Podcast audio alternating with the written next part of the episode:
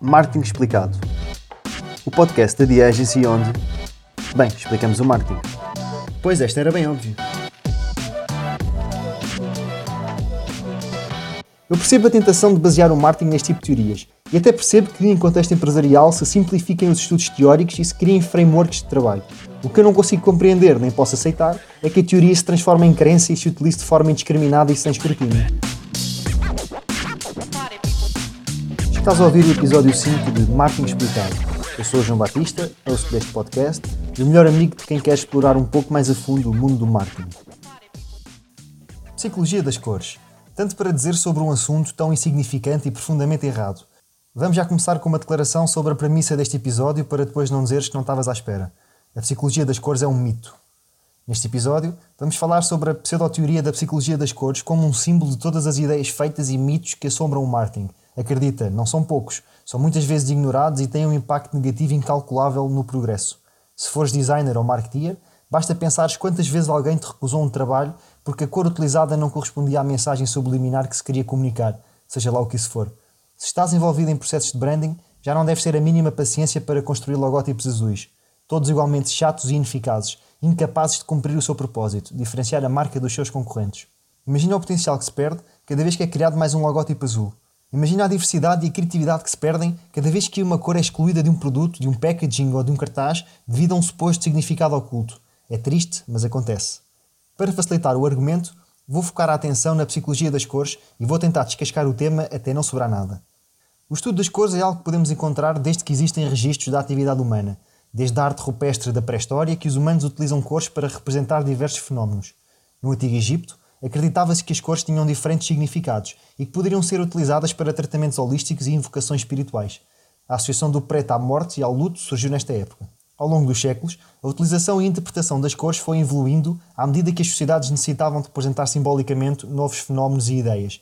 Encontramos cores associadas a movimentos políticos e religiosos, como o vermelho no regime nazi ou o púrpura na Igreja Católica, a estilos de vida como o verde escocês presente nos quilts, à moda, ao estado de espíritos e mais recentemente ao marketing e à publicidade. No entanto, foi apenas a partir de 1665, quando Isaac Newton descobriu o espectro da cor, que o espiritualismo deu lugar à ciência e se começou a saber mais sobre este fenómeno tão curioso. Afinal, a cor é apenas a decomposição da luz.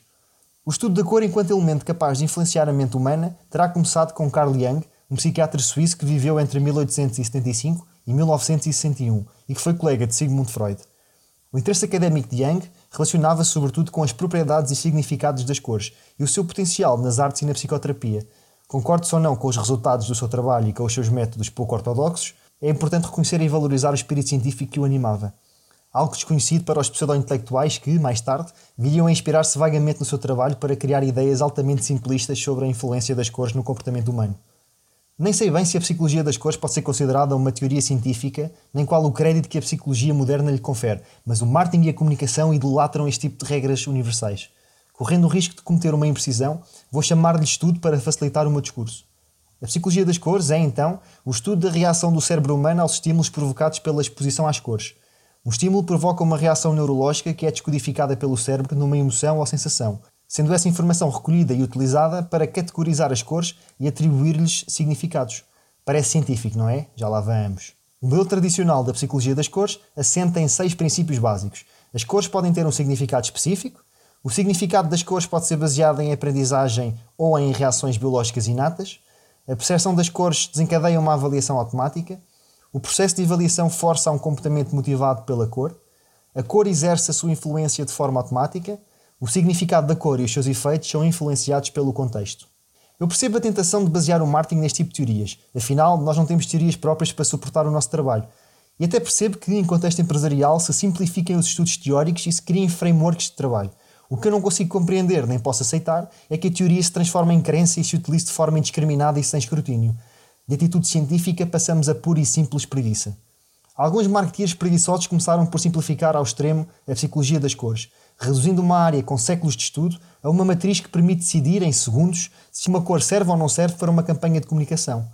Pois isso é azul, mas nós queremos comunicar qualidade. E então, não há coisas azuis com qualidade? É surreal.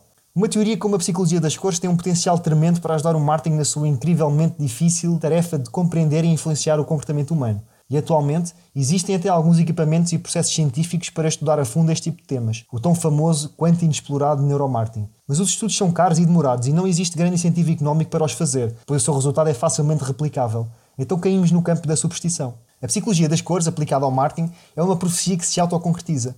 Durante décadas, a indústria que produz tudo aquilo que consumimos tem recorrido a agências de comunicação que desenvolvem sua publicidade. Estas agências, por sua vez, tendem a seguir o mesmo playbook, fazem mais ou menos as mesmas coisas, acreditam mais ou menos nas mesmas premissas e recrutam novos colaboradores a partir de um círculo fechado de pessoas que pensam da mesma forma. Não deixa de ser um paradoxo que não abunde diversidade numa atividade que pretende ser criativa. Como resultado, tudo o que consumimos e todos os conteúdos que nos impactam são desenvolvidos e comunicados mais ou menos da mesma maneira. A própria psicologia das cores é ensinada nas universidades, tendo-se tornado no código implícito da maioria dos profissionais, independentemente de ser correto ou não. Está criado um ambiente que nos força a assumir um conjunto de ideias socialmente construídas. Durante toda a nossa vida, é-nos ensinado que o preto deve ser utilizado nos funerais, que as noivas devem vestir branco, que a calma do oceano e o prometido descanso eterno no céu são azuis. Quando alguém nos quer recompensar, dá-nos algo doce que nos vai saber bem, como o chocolate, que é castanho. E assim, de experiência em experiência, vamos aprendendo que as cores têm significados e transitando essa informação para outras partes da nossa vida. Não deixa de ser curioso que, na matéria dos direitos sociais, sejamos tão ativos na tentativa de erradicar as ideias sexistas, racistas e homofóbicas relacionadas com as cores, como a existência de certas cores para rapazes e de outras para raparigas, mas que nos negócios sejamos os primeiros a ancorar cores aos significados que nos interessam. Lembras-te dos seis princípios de base da psicologia das cores? Reparaste como a teoria se anula a ela própria? Não há dúvida de que as cores podem ser associadas a significados, como tudo o que existe à nossa volta. O que são estas palavras se não meros símbolos aos quais atribuímos significados? Também não resta dúvida de que os significados que atribuímos a cada cor podem motivar uma emoção e desencadear uma ação. Basta pensar no contexto esportivo, quando o mero avistamento da cor do clube rival desperta sentimentos quase animalescos. Mas será isso algo universal? É óbvio que não. É evidente que o significado das cores é aprendido e socialmente construído. Uma cor que pode significar morte numa parte do mundo ou numa determinada época da história pode significar vida noutra completamente diferente. Digo mais, os significados das cores e a sua capacidade de desencadear uma reação variam totalmente de indivíduo para indivíduo. Há até estudos que o comprovam com experiências em gêmeos. Então, como ousam os preguiçosos do marketing ensinar nas universidades que utilizar azul no logótipo vai transmitir uma imagem de confiança? Estamos no reino da fantasia e da crença, não do empírico e do científico. Outro pormenor que me fascina na psicologia das cores é o facto de não haver certo nem errado. Os gurus do marketing vendem a teoria afirmando as suas capacidades de influenciar os resultados de uma campanha e de fazer a diferença no sucesso de uma marca, mas não dizem, afinal, quais as cores que podemos ou não usar. Basta olhar para qualquer infográfico que circule na internet sobre este tema e rapidamente percebemos que todas as cores são boas e prometem aspectos positivos para as marcas. O amarelo é otimismo, o laranja é amigável, o vermelho é excitação, o roxo é criativo, o azul é confiança, o verde é pacífico e o branco é equilíbrio. O branco é equilíbrio. O logo da Apple é branco e a sua missão é disromper o mundo. Será que estes efeitos são cumulativos? Mais vale fazer como a Google então e utilizar as cores todas. Se todas as cores são certas, para que é que serve esta teoria? Qual destas cores me vai ajudar a vender mais? De que cor devem ser os botões do meu site? Se eu te fizer acreditar que os botões roxos geram mais resultados e tu os utilizares no teu website, o consumidor que quiser mesmo comprar o teu produto não vai deixar de o fazer por causa desse pormenor.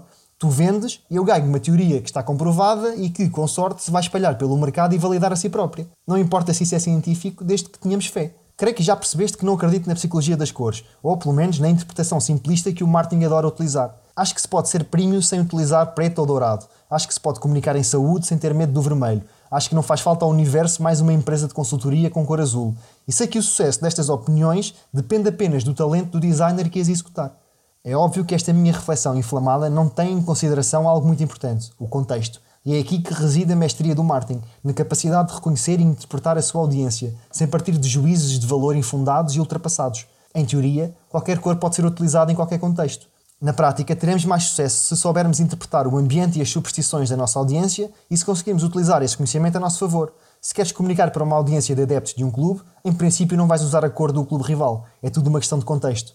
Talvez seja mais produtivo para o marketing abordar o tema da cor do ponto de vista do design, procurar a harmonia, tentar melhorar a estética, facilitar a usabilidade, mais do que tentar influenciar os cliques através de truques com botões de cores específicas, tentar criar uma experiência imersiva para o utilizador, guiá-lo através de uma comunicação coerente e, sobretudo, honesta.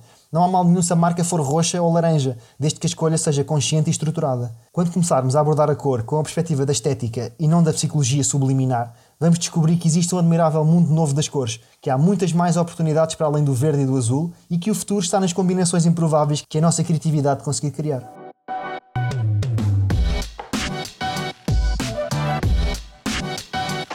Chegamos ao fim do quinto episódio. Espero que tenhas gostado. Acho que te vai ajudar a olhar para este tema pelo menos de uma forma diferente. Uh, não tens de concordar comigo, não tens de concordar com as minhas opiniões, pá, mas pelo menos olha para esta questão da psicologia das cores e para todas as outras ideias feitas que andam por aí uh, de uma forma crítica, de uma forma construtiva, de uma forma que te permita uh, duvidar daquilo que, é o, daquilo que é o status quo. Espero ter ajudado. Volto para a semana. Muito obrigado.